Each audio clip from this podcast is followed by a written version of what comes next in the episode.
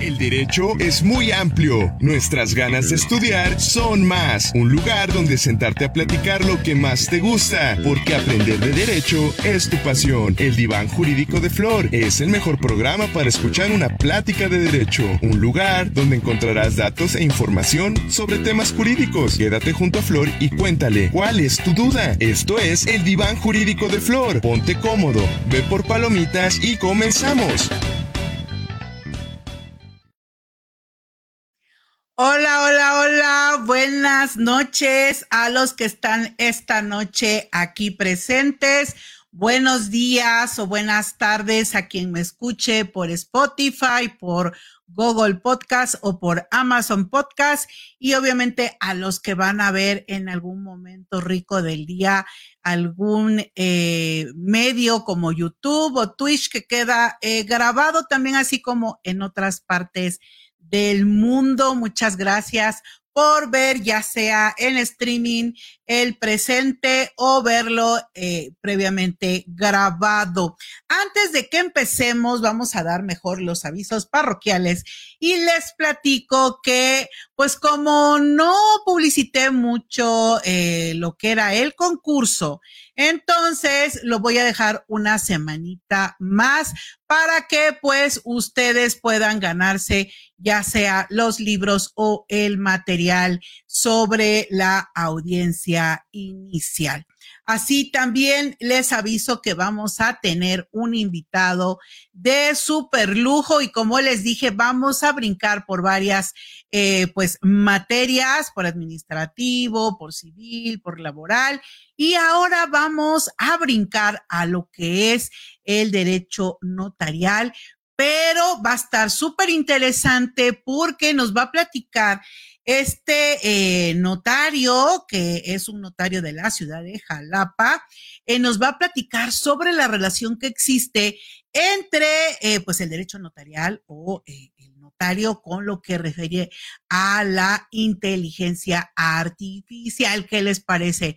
bastante loco, pero es obvio de acuerdo a todo lo que se está moviendo ahora de nuevas tecnologías y ya la inteligencia artificial que pues puede crear este pues imágenes, eh, sonidos, voces, canciones y que pues está bastante, bastante pues eh, más allá de lo que nosotros podemos pensar y también obviamente va a ser eh, pues importante verlo desde la perspectiva del el derecho. Em, a ver, a ver, vamos a ver. Buenas noches, Clau. Buenas noches. Bienvenida de que estás acompañándome aquí. Recuerden que tienen el chat para que ustedes me saluden y puedan ustedes estar aquí. Buenas noches, Yare, qué bueno que me acompañas. Pues eh, vamos a, poner eh, lo que vamos a ver el día de hoy. Ya ven que he coqueteado un poquito con muchos temas también para que ustedes se queden emocionados y quieran ver más. Eh, ya ven que hemos hablado sobre la detención, eh, sobre la flagrancia, sobre el control preventivo. Ya hemos visto un poquito sobre estos temas y en realidad es porque todos están conectados de alguna forma. Y ahorita vamos a ver a detalle lo que yo ya más o menos les había adelantado pues que es la dilación en la detención. Ya vimos que una de las formas de que eh, pues eh, se conduce a audiencia inicial a una persona, a un investigado, pues puede ser por citación, por eh, orden de comparecencia, orden de aprehensión, la flagrancia y el, y el caso urgente. Entonces, eh, ya sabemos que pues cualquiera de estas formas pues eh, puede llegar y entonces ahorita las vamos a ver de rapidito, pero eh, no tan solo es tener al detenido y llevarlo, sino ver también esa inmediatez que nos dice la ley.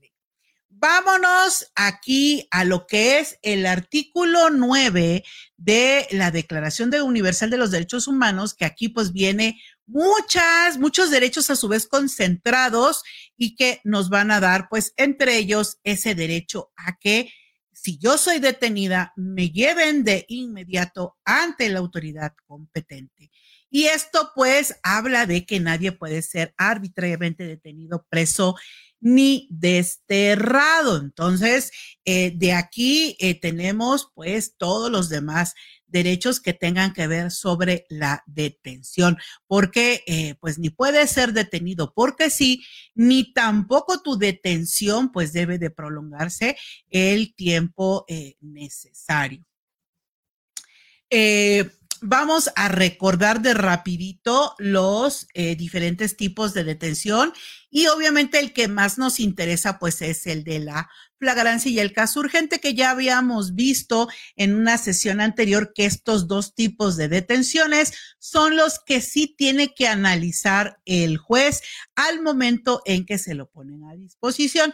Los otros no, porque pues si el mismo juez es el que las ordena, pues obviamente pues él mismo no se va a analizar si hizo bien su orden de aprehensión o reaprehensión o comparecencia. Entonces, eh, las dos más importantes que vamos a analizar ahorita, pues es el de la flagrancia y el caso urgente, que no las, ya las vimos, entonces no las vamos a analizar mucho a detalle, nada más es así de rapidín, rapidín. Y tenemos pues la orden de comparecencia, pues que es a través de la fuerza pública. Eh, donde se le dice al imputado que como fue citado y no acudió a la cita, pues entonces ni modo la policía pues va por él para llevarlo.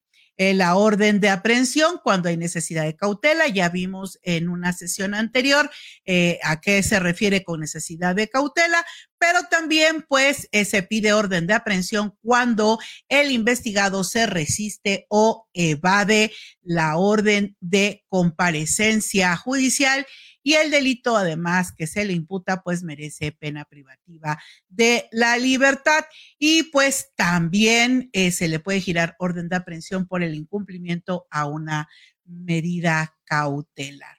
La orden de reaprehensión, el Código Nacional la maneja cuando el Ministerio Público la solicita para detener a un imputado eh, cuya extradición a otro país hubiera dado lugar a la suspensión del procedimiento penal y también en ejecución de sentencia cuando no cumple voluntariamente pues con la sentencia. Y la orden de detención por caso urgente ya también la habíamos visto, pero vamos a recordarla que tiene tres requisitos importantes. La primera, que existan datos que nos hable sobre la existencia de un hecho señalado como grave y que exista la probabilidad pues de que el investigado lo cometió o participó en su comisión y el Código Nacional nos explica que grave pues es igual a delitos que ameritan prisión preventiva oficiosa. Ya también tenemos que el Ministerio Público para poder ordenar la detención por caso urgente necesita eh, pues comprobar el riesgo fundado que el imputado pueda sustraerse de la acción de la justicia. Y finalmente el tercer requisito es que por razón de la hora, lugar o cualquier otra circunstancia pues no pueda acudir el Ministerio Público ante la autoridad judicial o eh, que de hacerlo, pues el imputado pueda evadirse. Entonces, esta es la orden de detención por caso urgente. No puede nada más darse dos elementos. Recuerden que cuando te dice eh, la ley o la norma que se tienen que cumplir tres requisitos y te pone una y, eh, como aquí encontramos de que exista riesgo fundado y por razón de hora y lugar, entonces esto quiere decir que se requieren los tres requisitos. Si el Ministerio Público oye, es que fíjate, urgía porque pues es un homicidio y pues sí hay elementos y todo, pero ¿qué crees? Te faltó, este, sí es cierto, hay riesgo fundado de que se pueda sustraer y ahí te echas todo el choro y dices y tratas de justificarle y tienes datos, pero si no justificas que por la hora, lugar, eh, no pudiste acudir ante el juez para solicitar este, la orden de aprehensión, entonces pues tu orden de detención por caso urgente es ilegal y va para atrás. No, te, no van a legalizarle esta o no le van a ratificar la detención al Ministerio eh, Público. ¿Qué, qué normativas eh, ahora podemos nosotros acudir para ver sobre la dilación? qué normas se relacionan entre sí para eh, que nosotros entendamos a la detención y a la dilación en la detención. Pues obviamente tenemos pues la Carta Magna, que es la Constitución política, tenemos también la Ley Nacional del Registro de la Detención, también tenemos pues el IPH y sus lineamientos del IPH, también tenemos la ley del uso de la fuerza y el Código Nacional de Procedimientos Penales como leyes básicas para hablar sobre esta dilación de la detención. Obviamente lo vamos a ver solamente eh, el punto que nos interesa. No podemos ver ahorita a detalle eh, cada una de estas normas, pero esto da pie a que tengamos luego una platiquita jurídica sobre cada una de estas normativas para entenderlas más a detalle, pero ahorita solamente vamos a ver lo más importante. ¿Qué nos dice la Constitución? Bueno, la Constitución en su artículo 16 constitucional, exactamente en el párrafo eh, quinto, nos refiere que cualquier persona puede detener al indiciado en el momento en que se esté cometiendo un delito o inmediatamente después de haberlo cometido. Y aquí viene la parte medular, poniéndolo sin demora a disposición de la autoridad civil más cercana.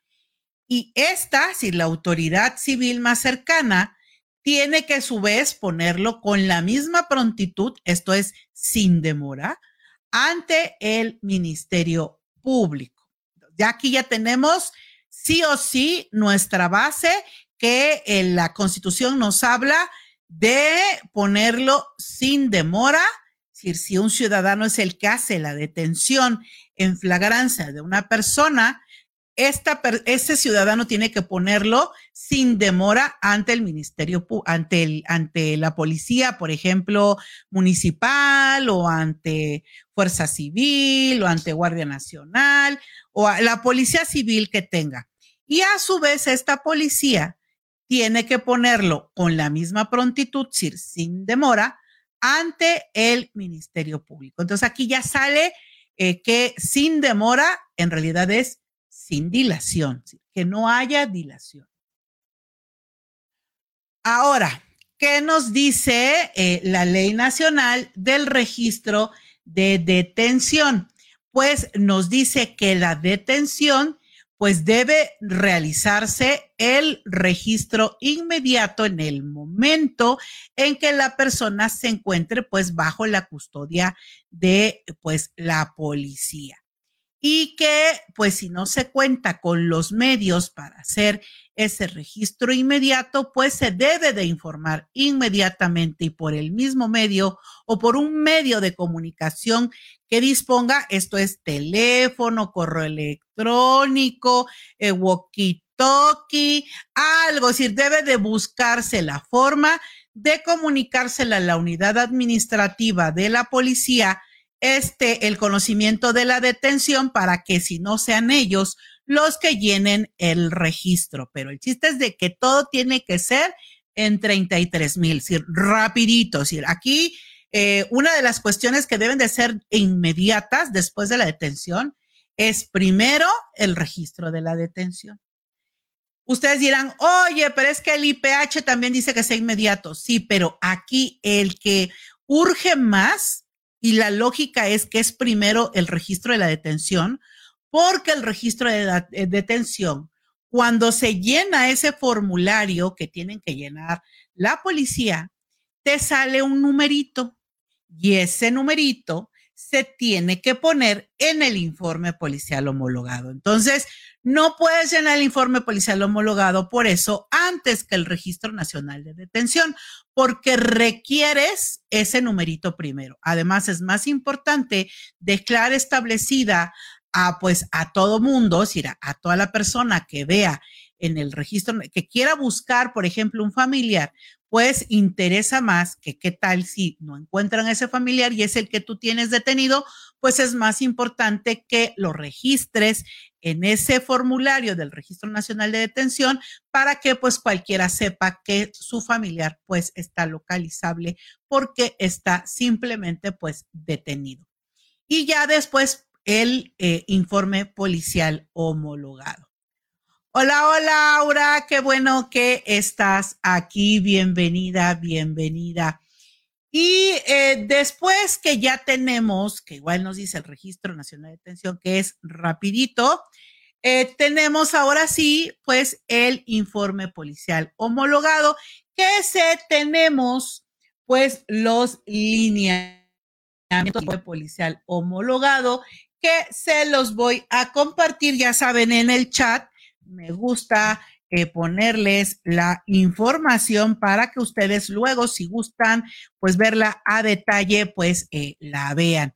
Y eh, aquí el, los lineamientos nos hablan de, de el décimo primero, que de los lineamientos ya es una de las partes finales, que pues el llenado debe de tener pues circunstancias de modo, tiempo y lugar y que ahí es donde, eh, aunque escuchemos que dice, ah, sí, son los hechos de modo, tiempo y lugar, pero son los hechos de modo, tiempo y lugar de toda la detención, no nada más del hecho cometido por este, el detenido. Es decir, aquí eh, hay que dar toda esa información con referencia a la detención. Es decir, porque el informe policial homologado es esa historia de la detención platicada al Ministerio Público de forma pues fácil y rápida y también me comprometo que en un futuro no muy lejano vamos a conocer cómo se llena un informe policial homologado y cuáles son pues los retos que tenemos como policías que pues solventar para hacer un buen llenado de informe policial homologado y también pues cuáles son los errores comunes que se cometen y que pueden dar pie a que pues te declaren eh, pues alguna nulidad o por la ilicitud de alguna situación. Pero bueno, aquí eh, los lineamientos para el llenado del informe policial homologado, que ya se los compartí eh, y lo pueden ver en el chat de Facebook, de YouTube y de Twitch.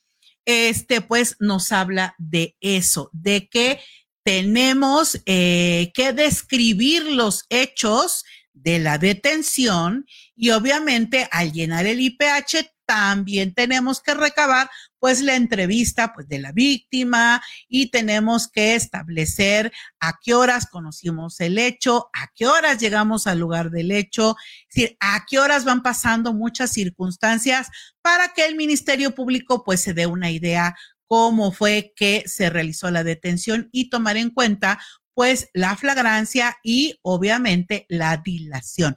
Si se tardó mucho la policía y por qué, que eso va a ser lo importante que vamos a ir más adelante. Eh, por lo tanto, eh, con esto ya quedamos en esta primera parte. Vimos constitución, Vimos ahorita lineamientos del informe policial homologado, que ellos son, eh, el IPH va a ser la base para nosotros justificar cada momento desde que se conoció el hecho por parte de la policía hasta que se lo pusieron a disposición al Ministerio Público y el Ministerio Público con toda esta información pues va a acudir al juez y va a defender esta detención. Ya lo dejé en el chat, esta primera parte. Igual de la constitución, ya lo vimos, ya también vimos la declaración de, eh, eh, la Declaración Universal de Derechos Humanos, donde viene sobre ese punto que les decía. Se los pongo también aquí el link de la Declaración de Derechos Humanos para que vean ese eh, artículo noveno donde nos habla de que nadie puede ser detenido arbitrariamente, ni preso, ni desterrado. Ahora vamos a continuar con la siguiente normatividad, que lo es eh, la ley del uso de eh, la fuerza.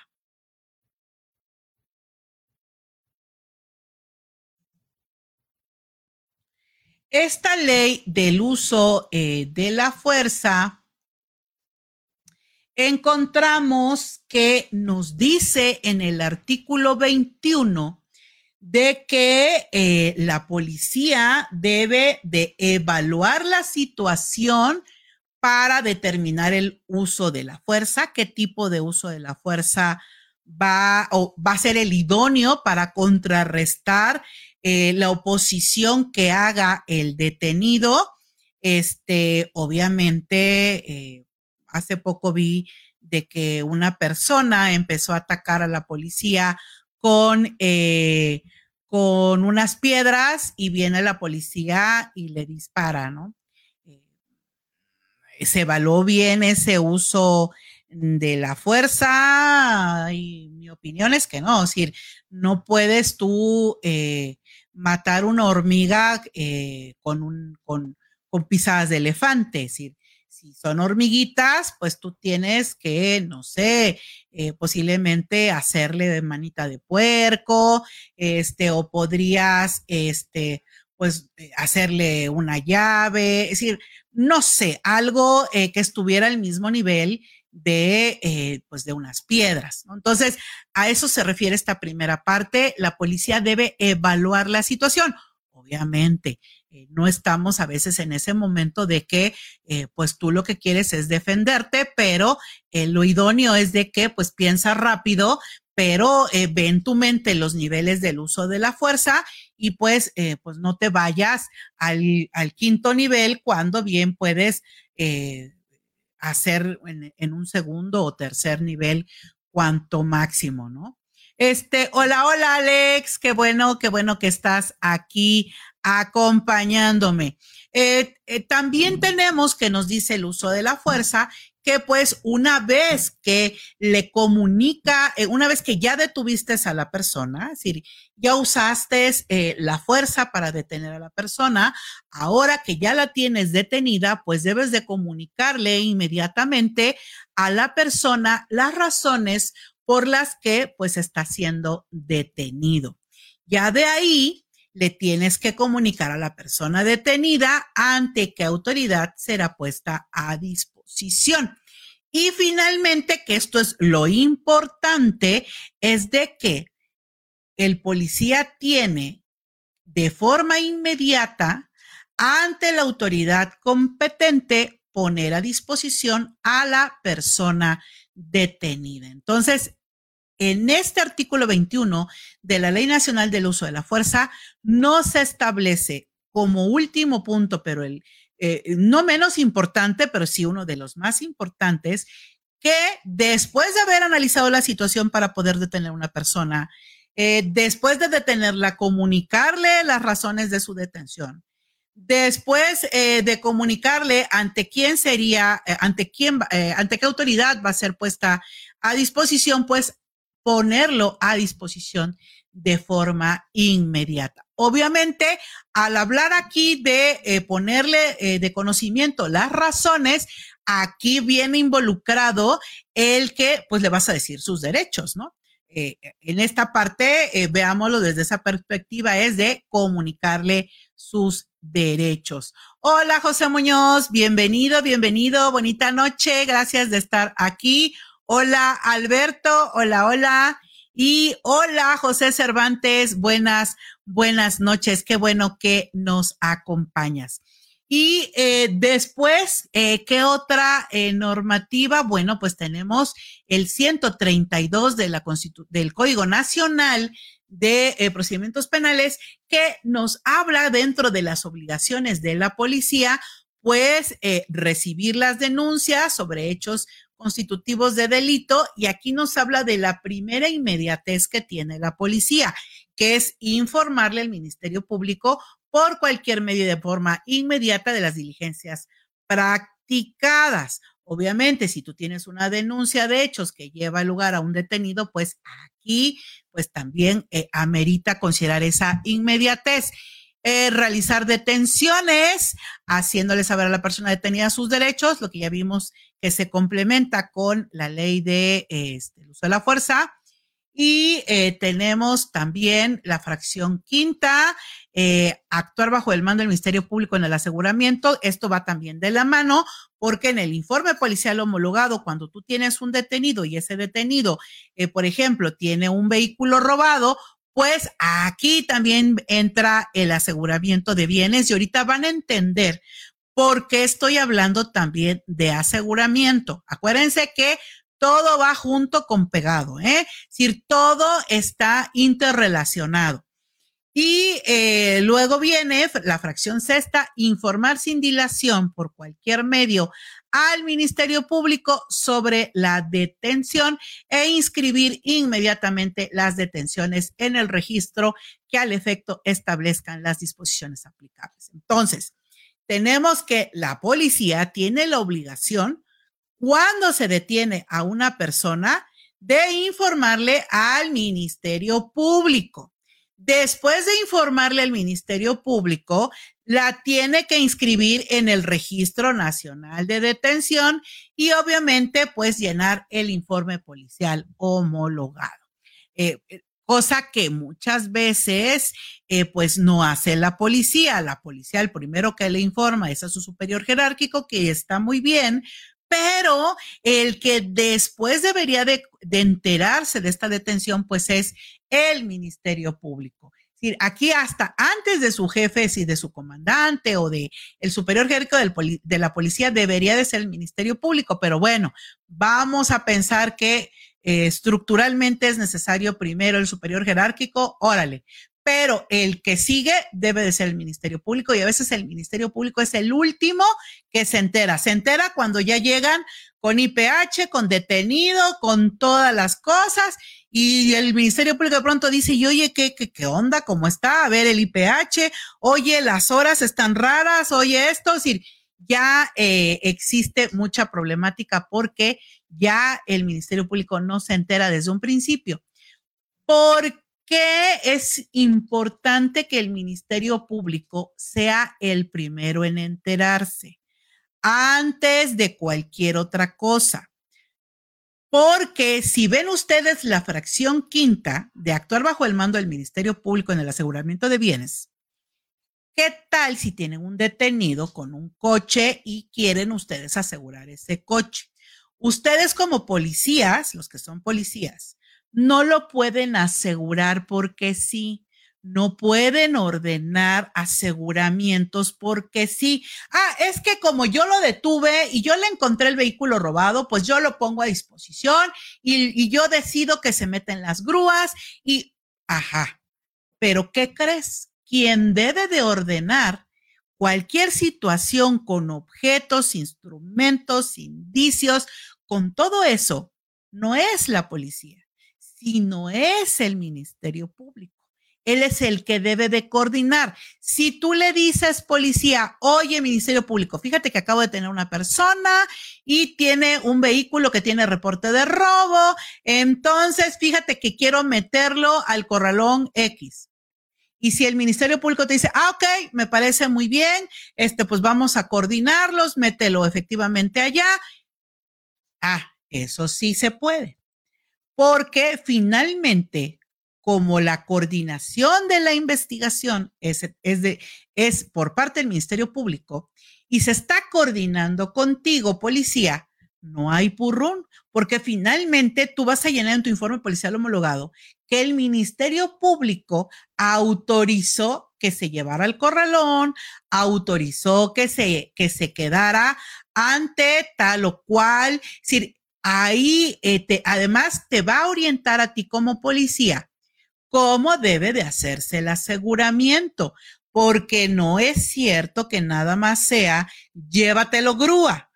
El Código Nacional no se establece ciertos requisitos, que eso también ameritará una platiquita sobre cómo es un aseguramiento correctamente realizado de acuerdo a eh, el Código Nacional de Procedimientos Penales. Hola, ¿cómo estamos, licenciada? Mucho, mucho gusto que esté usted aquí. Hola, Gil, ¿cómo estás? Qué bueno que estás aquí. No anda por ahí esta Marisol eh, para darle ahí un saludito también. Eh, con todo gusto, me encanta que se hagan presentes en el chat para los saluditos y ponerlos en pantalla como agradecimiento a su presencia. Eh, por lo tanto, eh, como ven, ya ven, todo está interrelacionado. Eh, no nada más a veces es preocuparnos por la detención en flagrancia. También hay que preocuparnos por los objetos, indicios y todo eso que se asegura porque hay una forma correcta de hacerse y además tiene que tener conocimiento el Ministerio Público y dar el visto bueno final de que las cosas se hagan de tal o cual manera, porque el Ministerio Público puede decir, mira, como yo no estoy allá, yo no sé cómo están las cosas, pero yo te autorizo que se hagan de como las estás haciendo. Y será importante ponerlo en el informe policial homologado de que el Ministerio Público coordinó todo lo referente a los objetos que eh, fueron encontrados en el lugar de los hechos, por ejemplo, la droga o el arma, el vehículo. Eh, y eso pues le va a dar licitud a todo lo que se está poniendo a disposición con el informe policial homologado y van a ver más adelante a su vez también qué efectos tiene todo esto en su conjunto cuando pues hablamos también de dilación, porque todo tiene una consecuencia. Eh, no, no es de que se deje en libertad a la persona como tal, eh, a menos que haya por ahí una violación muy grave, pero este sí hay ciertas cuestiones. A eso vamos a llegar, este Gil, que eh, aunque haya dilación, no, no amerita eh, la detención como ilegal, porque ahorita vamos a ver que tenemos que ver la puesta a disposición en dos fases. Ahorita, ahorita vamos, vamos a llegar. Pero pues tenemos que ver primero todo el fundamento eh, que nos ayuda a entender un poco sobre esa obligación de que eh, la policía tiene que poner de inmediato a disposición al eh, detenido. Es decir, eso es algo importante, de que tiene la obligación de inmediatamente, pero ese inmediatamente hay que verlo matizado. La, la detención inmediata, es decir, la puesta a disposición inmediata, no hay que verlo como blanco o como negro. Es decir, de que o está bien o está mal. No, hay que verlo matizado como cuando hablamos de diferentes tonos de azules, azul claro, azul oscuro, azul cerúleo, azul cielo, es decir, hay muchos azules, igual hay muchas características de eh, la detención eh, o, del tiempo que se tarda en cumplir, este, de poner a disposición un detenido la policía para entender si hay detención ilegal o no. Hola, hola, Soco. Qué bueno que nos acompañes esta, esta noche y que esté siendo interesante para todos ustedes. Ya ahora sí vamos a entrar eh, a lo que es la detención eh, ilegal. Obviamente, em, yo lo veo siempre eh, desde la perspectiva de la ley, la norma, y lo veo desde la perspectiva de lo que nos dicen las tesis aisladas y tesis de jurisprudencia. Eh, porque eso da como que un, un, contexto, pues, que no es que lo diga Blanca Flor, es que está eh, en un lugar donde ustedes también pueden acudir y verlo con sus propios ojos y entonces ahí sí decir, ah, esto dijo Blanca porque efectivamente ahí lo vio y hasta les daré los números de registro para que ustedes vayan y también veremos esas tesis eh, ahorita en pantalla para que les quede aún más eh, claro. nos dicen de lo que hice un extracto de todo este universo de información que sin demora o de manera inmediata no es una simple unidad de tiempo. Me tocó ver que muchos ministerios públicos, y no sé si todavía en la actualidad, pero yo ahorita ya no estoy llevando detenidos, ya tengo tres años que no veo detenidos, este, de que decían, ay, joven, este, se tardó usted tres horas en ponerlo a disposición, nombre, tres horas es el tiempo máximo, así que pues ni modo, no se lo voy a recibir. Y la policía decía, ¿cómo que no me lo vas a recibir? Oye, este, fíjate que tuve que brincar, saltar, ir y ver y hacer y deshacer y, y vengo llegando, mira, no, no, no, Polino, no se lo puedo recibir. Cosa que no es debida. Si tú te das cuenta que hay dilación en la detención, pues tu Ministerio Público, tú tienes que hacer esa valoración. Tú eres el primerito que tienes que hacer ese control de detención en esta etapa de al iniciar una carpeta de investigación, porque también es bajo tu responsabilidad recibir, analizar y decidir no puedes simplemente eh, negarte y decir, no, pues no, no recibo porque ya te pasaste del tiempo.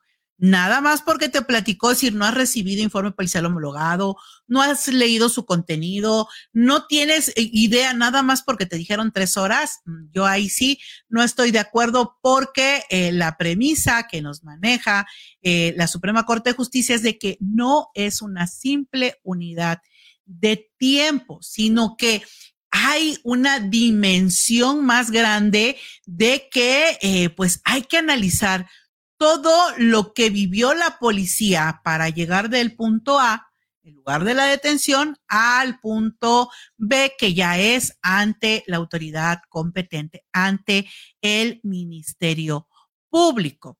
Y poner a disposición, pues no significa, porque eso es importante, ver la demora eh, o sin demora o de manera inmediata, también entender que la puesta a disposición, pues no es simplemente dejar a manos de alguien un detenido, sino que esa, esa puesta a disposición tiene inherente lo correspondiente a qué va a ser ante una autoridad competente.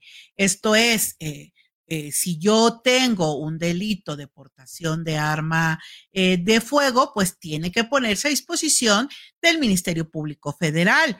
Pero entonces, no porque urja poner a disposición de un detenido, a ver, digo, ¿cuál es el juez más cercano? No importa, con tal que sea, este, que digan, voy a poner el del Ministerio Público más cercano, a ver cuál es el del fuero común, pues ese, no importa que sea delito federal. No. Por eso es de que no puede ser una simple unidad de tiempo, tampoco la puesta a disposición, ni tampoco ser a cualquier autoridad, sino que tiene que ser visto desde la perspectiva de ir al punto A, al punto B, todas las vicisitudes que se tienen y que el punto B, que es la puesta a disposición, tiene que ser de una autoridad competente. Eso nos tiene que quedar súper claro para entender la dilación. Entonces, vamos a recapitular. Tiempo de puesta a disposición no es una simple unidad de tiempo porque tenemos que ver que sea material, legal y correcta, es decir, ante autoridad competente, en el tiempo eh, que me tarde por todo lo que vamos a ver ahorita. Este, y hay que ver esas circunstancias en específico del caso concreto. Puede ser que nos hayan dejado en libertad a una persona, o antes se dejaba en libertad a una persona, porque me tardé tres horas. Pero iba yo aquí a cinco cuadras, en el Ministerio Público lo tenía cinco cuadras y tardé tres horas. Pero, ¿qué tal si tardé tres horas? Porque yo estaba en un municipio lejano y había lluvia y había, eh, no había buena visibilidad y me tuve que venir a vuelta de rueda y me tardé tres horas. Es decir, no es lo mismo. Por lo tanto, hay que ver cada asunto con sus circunstancias específicas a ese caso concreto. Y finalmente, pues hay que tener ese criterio básico de razonabilidad para cada supuesto. Esto es, hay que pensar, verificar, checar, no nada más irnos de que, ah, no, son tres horas, bye. No, ver, a ver, me está diciendo, a ver si es cierto, a ver el clima, a ver acá, a ver allá. Entonces, todo eso hay que contemplarlo, ¿no? Sí, sí hay que contemplar tiempo, pero también hay que, contemplar circunstancias eh, específicas al caso concreto y tomarlas en cuenta cuando hagamos una valoración de ellas. A ver, aquí tenemos eh, a Rafita que dice, la puesta a disposición y la dilación deberá ser proporcional con diferentes factores, distancias, circunstancias climatológicas, sociales y materiales. Efectivamente. A ver, hablando de eso, aquí tenemos unos factores y circunstancias que pueden concurrir en una, en, el tiempo que se tarde para llegar del punto A al punto B la policía. Tenemos la hora. Ejemplo, como les decía, de hora podría ser eh, que eh, son eh, las una de la tarde que salen los chamacos de la escuela y la policía tiene que pasar por un área escolar, los papás estacionan a doble o triple fila, no dejan pasar y el policía no puede ni para atrás ni para adelante. Y además estuvo lloviendo y en la zona sur de la ciudad está pero un mega y este acumulación de agua que a puras penas pasan los coches con el temor de que les llegue el agua al motor. Obvio, entonces aquí tenemos, por ejemplo, la hora, eh, porque no es lo mismo a la una de la mañana que a la una de la tarde. Si lo que tú te puedes tardar a la una de la mañana, pues no te lo tardas a la una de la tarde, ni tampoco eh, las condiciones climatológicas. Es decir, no es lo mismo que esté soleado, bien bonito, este, a que pues esté lloviendo y hace un torrencial y no puedas ver, no puedas avanzar. También la distancia. La distancia eh, también encontramos que esa distancia no es lo mismo que yo esté, eh, por ejemplo, en la Ciudad de México, eh, del centro de la ciudad a una fiscalía que también está en el centro de la ciudad, a que yo esté hasta el oriente y me tenga que trasladar hasta el centro de la ciudad. Es un caos, es súper complicado que te puedes tardar hasta dos horas nada más. En una hora, ¿qué podría decirles? Eh, yo me he ido de aquí de, eh, por ejemplo, Insurgentes 20, que es donde está la fiscalía, este, que está Glorieta de los Insurgentes, que está en la colonia Roma, y trasladarnos hasta el oriente. Eh, hay un, un, chico que maneja este súper bien, Gaby, que él se echa como hora y media, pero cualquiera de nosotros nos echaríamos fácil las dos horas. Entonces, eh, les digo, hay que contemplar también el horario en que vamos a, trasladar al detenido, la distancia que vamos a recorrer para, para eh, trasladar al detenido, las condiciones del lugar, hablemos de climatológicas, hablemos de eh, circunstancias eh, geográficas, orográficas, eh, también vías y medios de comunicación, no es lo mismo una calle bien pavimentada a que tengamos pues un camino vecinal, todo ahí con huecos, bachudo, este, anegado de agua que no sabes a ver a qué horas te vas a ir ahí a, un megapozo. Es decir, todo eso, les digo, todo eso no lo, va no lo va a tener todos los asuntos. Por lo tanto, cada asunto por eso se tiene que analizar de manera individualizada para que entendamos por qué la policía se tardó lo que se tardó. Gracias, Leandro Cario, que es Leandro Cara 12 por Twitch. Gracias, gracias por estar aquí esta noche acompañándonos. Entonces, espero que les haya quedado claro esta parte de aquí.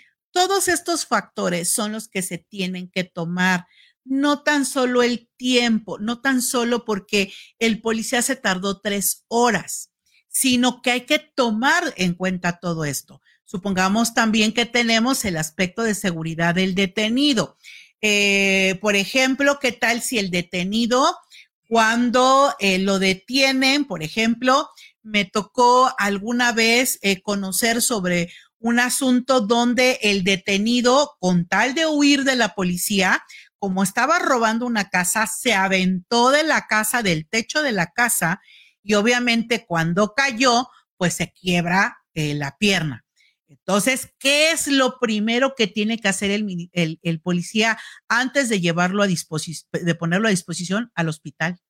Tiene que llevarlo al hospital y esto debe de estar considerado de que es una causa justificada de que pues si se iba a tardar una hora en ponerlo a disposición por la distancia, pero si antes tiene que pasar al hospital para que lo enyesen, pues obviamente se tiene que tomar en consideración porque primero hay que ver la seguridad también del el detenido.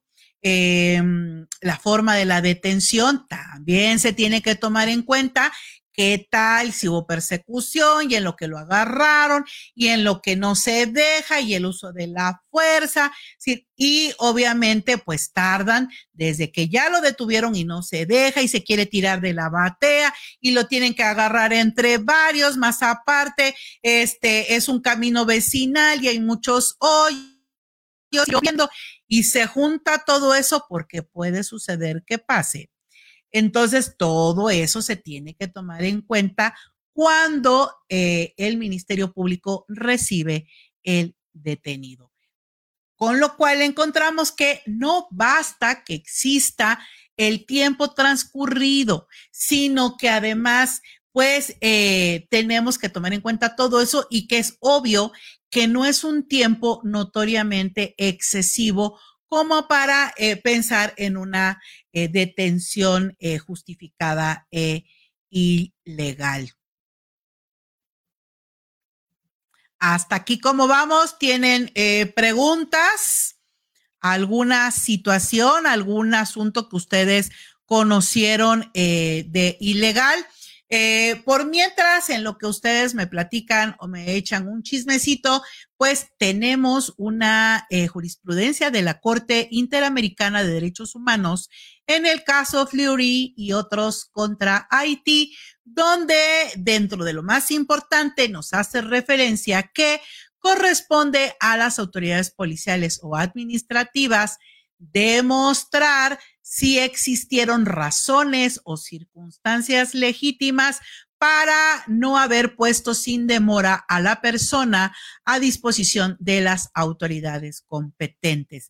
¿Y cuál es el documento idóneo donde podemos nosotros, policías, expresar y demostrar eh, sobre nuestra detención y el tiempo que tardamos en la misma?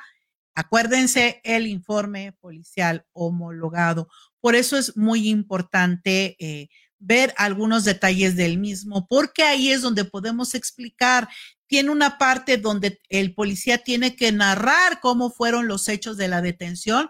Pues ahí, mis chatos, es donde tenemos que, eh, chatos y chatas, tenemos que decir el huevo y quien lo puso. Yo llegué a tales horas y de pronto eh, vi que de la ventana de una casa vi que eh, venía una persona y como todo estaba oscuro, dije, bueno, ¿cómo va a ser que el dueño iba bajando por ahí? Entonces me, me quedé viendo y cuando de pronto vi que salía con una tele, con una mochila, con varias cosas y traían pasamontañas. Entonces, eh, utilicé el primer nivel del uso de la fuerza, que fue gritarle eh, que se detuviera ahí, que era la policía, y entonces salió corriendo la persona y se aventó desde el techo y al caer se rompió la pierna y entonces nosotros salimos corriendo, lo detenimos, le dimos los, los primeros auxilios, pero como vimos que tenía fractura expuesta, lo llevamos al hospital y ahí en lo que eh, les dijimos que era una persona que urgía que la atendieran,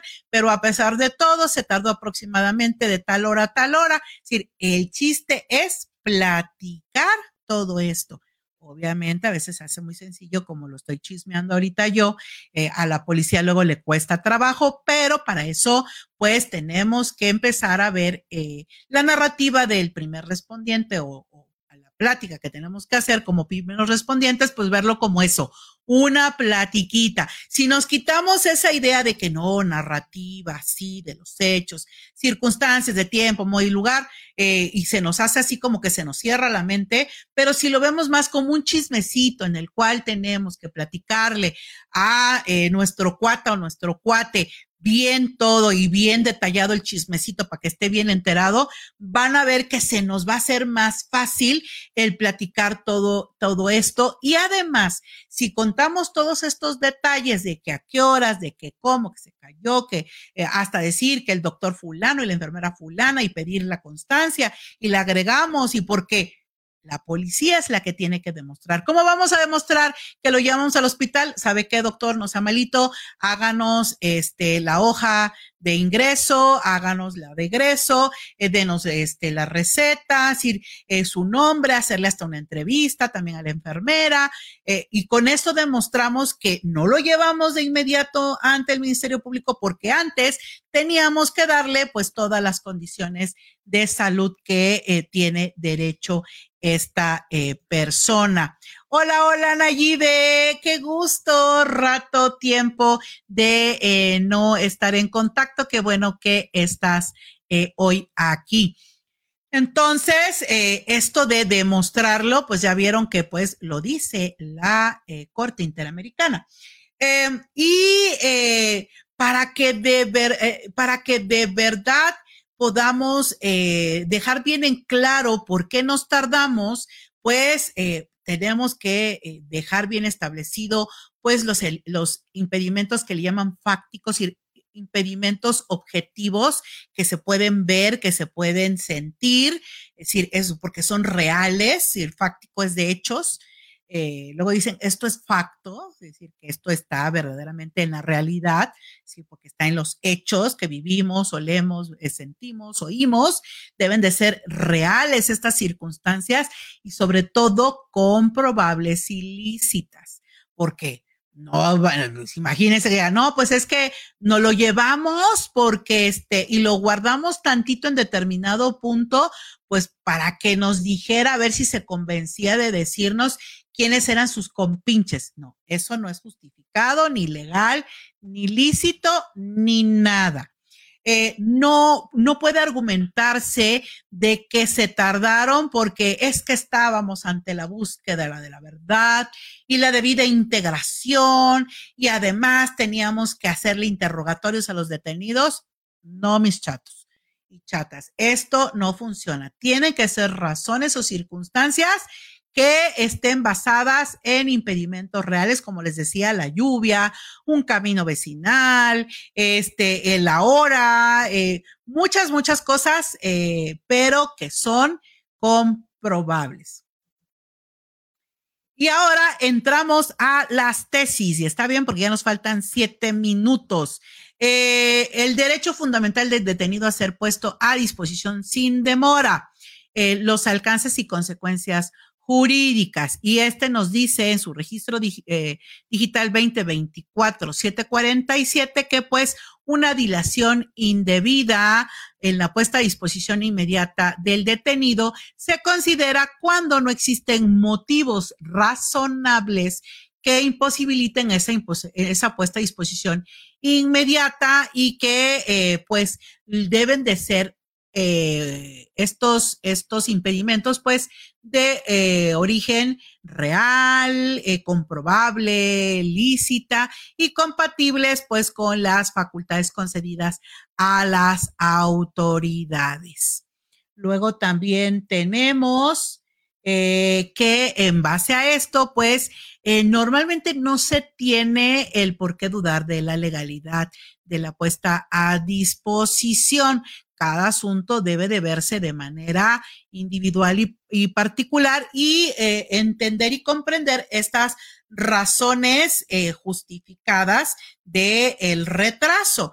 Eh, obviamente no está justificado, pues entonces sí no se hizo como corresponde y hay dilación y nos exige dato objetivo de la legalidad.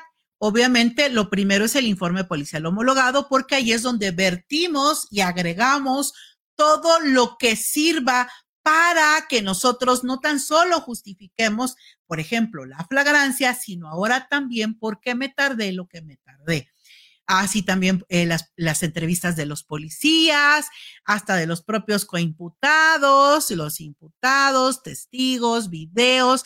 Puede ser, por ejemplo, que hubo una explosión eh, de un camión y la policía iba, de camino hacia este, el Ministerio Público y esa explosión no lo dejó pasar y hay videos y hay prensa, hay, fuentes abiertas o redes eh, que nos dice que efectivamente ocurrió ese hecho, entonces todo eso nos ayuda a justificarlo. Yo lo que le decía a la policía luego era de que, ¿sabes qué? Este, eh, toma video y este, chécate, eh, de, ve checando más o menos tus tiempos, ve viendo dónde te paraste, dónde esto, dónde el otro, para que ellos fueran justificando cada paso que dan.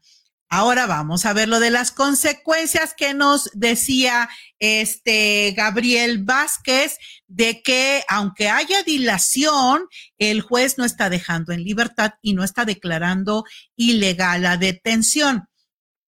Y es que hay que ver lo de la dilación en dos partes.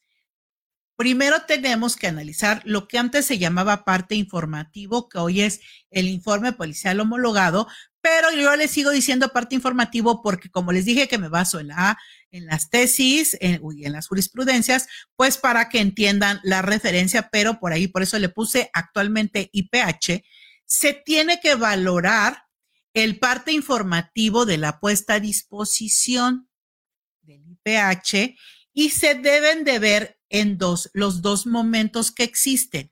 Uno es la detención, es decir, la detención en sí, y otro momento es la puesta a disposición, cuando ya se entrega el informe policial homologado en el Ministerio Público. Son dos momentos totalmente diferentes. ¿Ya? Entonces, esto nos debe de quedar bien claro. Dos momentos diferentes. Uno es la detención, supongamos ahorita en flagrancia, Veamos el ejemplo de que fue detenido en flagrancia la persona, el chico este que se tira de la, del techo para tratar de huir de la policía porque estaba cometiendo el robo en una casa habitación. Ese es un momento y ya después es la puesta a disposición. Cuando ya le llevan el IPH al Ministerio Público le dicen, oye, mira, aquí te dejo a esta persona que estaba cometiendo robo eh, calificado.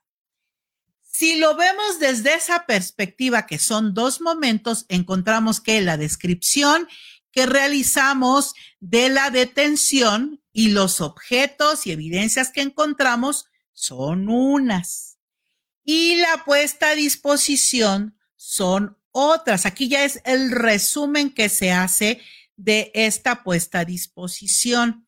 Por lo tanto, si yo realicé la flagrancia correctamente, mi detención es legal. Y lo que le encontré al detenido es legal porque la flagrancia fue legal. Pero si yo me tardé en poner a disposición, lo que no va a valer es lo que yo recabé durante esa dilación de la detención. ¿sí? Lo que yo haya realizado con motivo de mi investigación policial durante la dilación. ¿Sale? No hay que revolver flagrancia con dilación. Ah, en alguna ocasión, por ejemplo, eh, me tocó que eh, el detenido se quejaba que había tenido tortura durante su tiempo eh, detenido en la preventiva. Y eh, se salvó y fue legal la detención porque se estableció que una cosa fue la detención en flagrancia, que esa fue perfecta, estuvo correcta, y otra diferente fue que, que hayan golpeado a los detenidos durante las 48 horas dentro de eh, pues la comandancia de la policía. Y eh, se abrió carpeta de investigación por la tortura y eh, el, control de la detención pasó sin ningún problema, se imputó, se eh, pidió la vinculación y finalmente nos concedieron la vinculación a proceso. Por eso es de que ya nos está dejando en libertad a la persona por la dilación. Aquí sería, por ejemplo, que dijeran, este, no lo pongo a disposición de inmediato porque voy a ir hasta la casa de la parte agraviada o voy a ir al trabajo de la parte agraviada para que me diga qué onda con su casa, porque pues se le estaban robando y entonces eh, tome la entrevista de la agraviada y la quiera meter al informe policial homologado, pero fue durante el tiempo de la dilación. Entonces, esa entrevista no vale porque se obtuvo durante el tiempo de la dilación. Entonces, la consecuencia de la, dilación es que excluye de la valoración probatoria únicamente lo relativo a lo que tiene que ver con la puesta a disposición. La violación solo afecta la información relacionada con la acción que se debe de realizar cuando se detiene a la persona, eh, que es la presentación oportuna, y no hay eh, detención ilegal a menos que la flagrancia sea ilegal. Si se analizan ambas cosas, flagrancia y dilación, y la flagrancia fue ilegal y todavía además hubo dilación, se va en combo. Vámonos. Entonces ahí sí el control eh, de la detención no pasa y eh, se dicta entonces no, este, bueno, ni siquiera no vinculación, es decir, aquí simplemente se le deja en libertad. Aquí tenemos otra tesis aislada, eh, la 2005-527, que es un derecho fundamental del detenido a ser puesto sin demora a disposición del Ministerio Público y como consecuencia nos dice que es la nulidad de aquellas pruebas que a pesar de estar vinculadas directamente con el hecho delictivo, sean recabadas por iniciativa de la autoridad aprensora sobre texto de una búsqueda de la de la verdad o debida integración del material probatorio en el supuesto de prolongación injustificada de la detención y sobre todo lo más importante, por eso es que yo hacía mucho hincapié en el 132, en esa fracción, de que no haya la conducción ni mando del Ministerio Público. Esto es, que todo eso se haya hecho además sin la autorización del Ministerio Público. Luego tenemos la tesis de jurisprudencia 2012-186 sobre la dilación injustificada, que nos refiere que la demora en la puesta a disposición del detenido en flagrancia ante el Ministerio Público, la valoración del parte informativo u oficio puesta a disposición hoy IPH de los agentes aprensores deberá atender a la independencia fáctica y sustancial de la detención y la puesta a disposición, que aquí eh, nos hace referencia.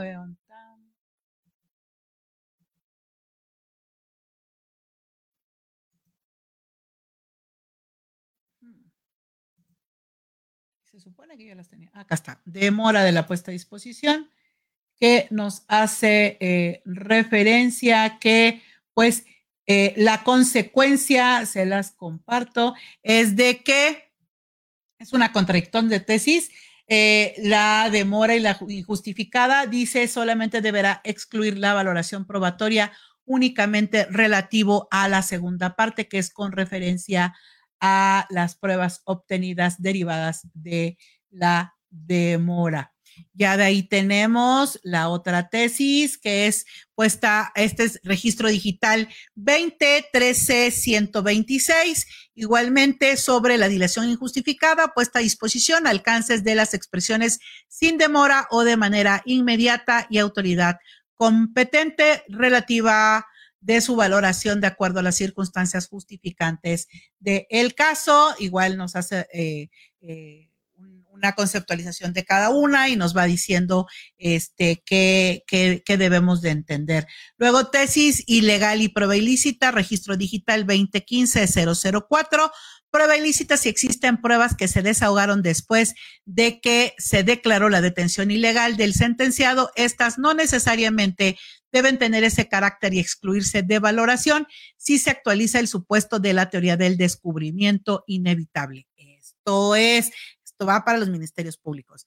aunque haya problemas con la detención, eh, aquí el, el, ejemplo era del caso urgente por resultar ilegal porque no cumplió con los requisitos, no va a incidir en la validez y licitud, por ejemplo, de la declaración emitida con motivo de una orden de búsqueda, localización y presentación a la que el indiciado asistió voluntariamente, ni de las pruebas derivadas del acto, porque eh, de todos modos, este, eh, la persona no estaba detenida y de todos modos habría que descubrirse inevitablemente. Eh, por ejemplo, ¿qué tal si al detener a la persona existe alguna prueba nula o ilícita, pero la agraviada de todos modos la presentaría? Entonces, pues no va a ser ilícita referente de la detención, pero como de todos modos va a aparecer y va a aparecer de manera lícita, entonces se considera que es de descubrimiento inevitable. A fuerza se iba a conocer ese, ese dato de prueba, por lo tanto, pues no es eh, ilegal. Así se pueden salvar algunas de las pruebas que pudieron haberse eh, declarado eh, nulas por una parte y decir que pues no puede ser nula porque de todos modos pues se iba a llegar a ella. Luego tenemos la eh, tesis de registro digital 2014-466 que nos habla sobre la calificación de la detención en el sistema de justicia penal acusatorio si se reclama en el juicio de amparo conjuntamente con el auto de vinculación a proceso y la medida cautelar de prisión preventiva impuesta, no se actualiza ninguna causa de improcedencia por cambio de situación jurídica. Al contrario, se tiene que recibir la eh, misma eh, y se tiene que eh, llegar hasta las últimas consecuencias. luego tenemos la jurisprudencia 2018-592, control de la detención y autovinculación a proceso. Al tratarse de actuaciones procesales distintas, deben señalarse como actos reclamados para que el juez de distrito esté en aptitud de analizarlos. Esto quiere decir que no se va a desechar la demanda de amparo, simplemente el juez de distrito va a prevenir a la persona y le va a decir, ¿sabes qué? A ver, precísame bien tus, eh, tus eh, actos reclamados para que yo pues pueda analizar cada uno como, eh, como se merece, ¿no? Uno va a ser el control de la detención, ese es un acto reclamado y otro es tu auto de vinculación a proceso, pero eh, les digo, no significa que no se va a analizar, por el contrario, sí se puede y solamente le tienen ahí que aclarar. Luego también tenemos en la apelación el registro digital 2011-546 nos indica sobre la detención ilegal en la apelación y nos dice esta tesis, autovinculación a proceso, si al conocer del recurso de apelación interpuesto en su contra, el tribunal revisor advierte que el juez de control durante la audiencia relativa declaró infundada la incidencia planteada por la defensa del acusado, consistente en excluir los datos de prueba que se obtuvieron ilícitamente, es ilegal que aquel exceptúe ese pronunciamiento de la materia del recurso de apelación bajo el argumento de que en su contra debió promoverse el diverso de revocación. Esto es, se entra al análisis de estos datos de prueba que solicitó en su momento la exclusión eh, porque eh, no requiere un recurso de revocación. Recordemos que cuando hay violación a derechos humanos, pues sí o sí se tiene que eh, pues analizar hasta de oficio por el juez de control. Entonces, Gilberto, pues ya viste que por eso no se está dejando en libertad a los detenidos cuando existe por ahí cuestiones eh, de dilación porque eh, finalmente es una cuestión que se ve por separado de lo que es la detención en sí. Antes, les digo, antes los jueces venían y decían, se tardó tres horas, va para afuera. Este, ahora ya hay una conceptualización mejor de lo que es la detención y lo que es la dilación eh, en la puesta a disposición de un detenido y cuando se ve desde esa perspectiva, pues eh, así se, eh, pues eh, se evita que personas que cometieron delitos o que se tiene eh, la probabilidad muy grande de que cometieron delitos, pues no eviten un proceso y pueda pues eh, llegar a buen término. Pues espero que tengan ustedes ya ahora un conocimiento un poquitito más claro sobre lo que es la dilación cuando hablamos de un detenido y que eh, pues eso le sirva. Si eres un ciudadano de a pie, pues sepas en qué momento pues eh, te pueden detener y qué tanto se pueden tardar en esa detención. Y también si eres abogado pues te quede claro por qué eh, no dejan en libertad a las personas cuando hay dilación, pero que sí puedes alegar eh, ilicitud en determinados datos eh, de prueba. Y si eres Ministerio Público, pues defiende bien esta puesta a disposición, defiende bien tu detención, eh, divide bien lo que es la detención en flagrancia con lo que pudiera ser la dilación. Y pues al defenderla no tan solo hay que tomar en cuenta los tiempos, sino también todas las cuestiones que habíamos dicho antes de geografía, de eh, circunstancias eh, de ambientales, eh, de distancias, de un montón de cuestiones y pues no negarle al policía de, de que te lleva un detenido, simplemente decirle no te lo recibo, recíbelo, valóralo, chécalo y motívalo perfectamente bien cuando lo lleves a disposición o lo pongas a disposición a su vez ante el juez de eh, control. Aquí están eh, mis redes este, sociales. Ya saben que estoy en YouTube. Los que me están viendo por YouTube, eh, también estoy en Twitch, estoy también en TikTok, en Facebook. Los que están en Facebook ya saben. Y también en Instagram. Y pues tengo una página de internet que intento luego subir eh, eh, en un blog que era por lo que yo había iniciado, pero también luego estoy subiendo los videos del TikTok, los videos que eh, se hacen de estas platiquitas. También hay enlace al Spotify para que pues ustedes puedan absorber este contenido por los medios que ustedes quieran. Gracias por quedarse hasta el final y nos vemos, recuerden, el siguiente miércoles a las 10 de la noche para una platiquita jurídica que tendremos con eh, eh, el notario licenciado maestro Manuel eh, Díaz, que nos hablará sobre la relación que existe entre el derecho notarial y la inteligencia artificial, que está ahorita muy en boga, puesto que si ustedes se han enterado de los chismecitos, que habrá que hacer alguna sección de chismecito jurídico también, eh, pues en Estados Unidos hay ahorita una huelga de actores y escritores y una de las cosas que están peleando es sobre la inteligencia artificial que está llegando a eh, extremos en donde pues se considera en perjuicio de derechos laborales. Entonces, imagínense, hay inteligencia artificial y derechos laborales, pues acá vamos a ver la inteligencia artificial y los derechos que tienen que ver con el notariado. Así que no se lo pueden perder. Eh, y entonces, pues eso es todo. Bonita noche. Nos estamos viendo el siguiente miércoles. Bye bye.